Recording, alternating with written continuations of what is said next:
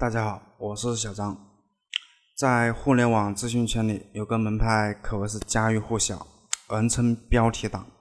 前有 UC，后有百度百家号，他们都以惊爆眼球的标题和平平无奇的内容著称。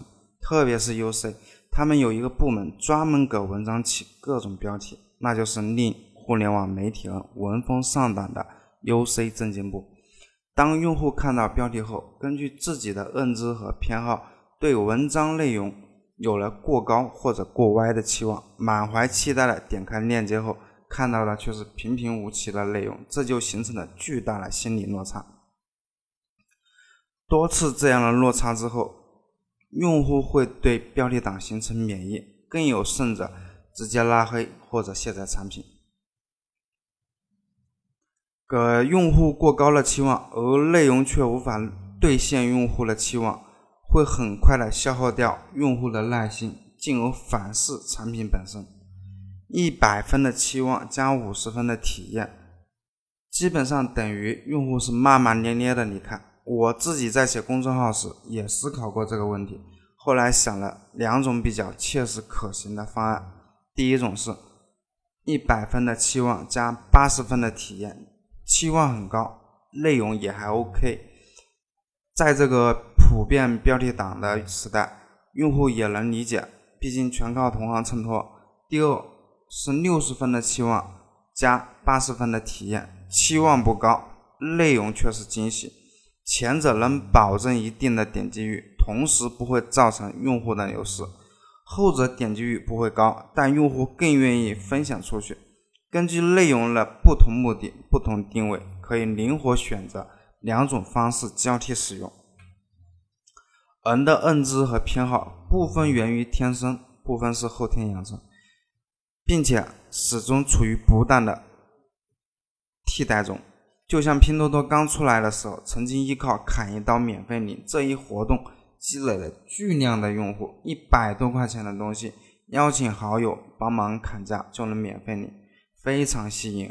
这一下子戳中所有人贪便宜的认知偏好，玩过之后就看清套路了。刚开始每个人一下子砍个几十块，好像三五个人就可以砍完。但是越到后面砍的金额越少，最后就是人均砍零点零一元。因为沉没成本太高，很多用户还是忍着，很多用户还是强忍着恶心的，继续找朋友帮忙砍价，最终在几十个朋友的帮助下领到了免费商品。有过一次成功的体验之后，大部分人是不会再玩了，因为一次体验的结果会修正自己对拼多多免费领的认知和偏好。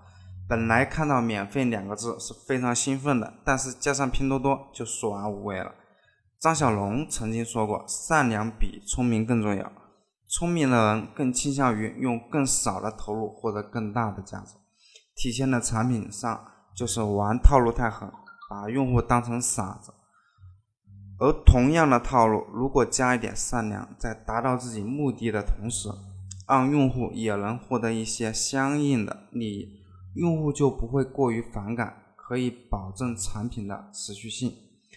产品商业模式都追求可持续性，避免做一锤子买卖。在商业之外也是一样的道理，小到种地有休耕，大到国家倡导退耕还林。都是损失短期利益，追求长期的可持续发展。最后，对用户的特点做一个总结：第一，场景和认知偏好共同决定用户行为；第二，不同场景下相同的偏好可能会表现出不同的行为；第三，期望效应影响用户的行为和选择；第四，行为的结果会反过来修正认知和偏好。好，我们就讲到这。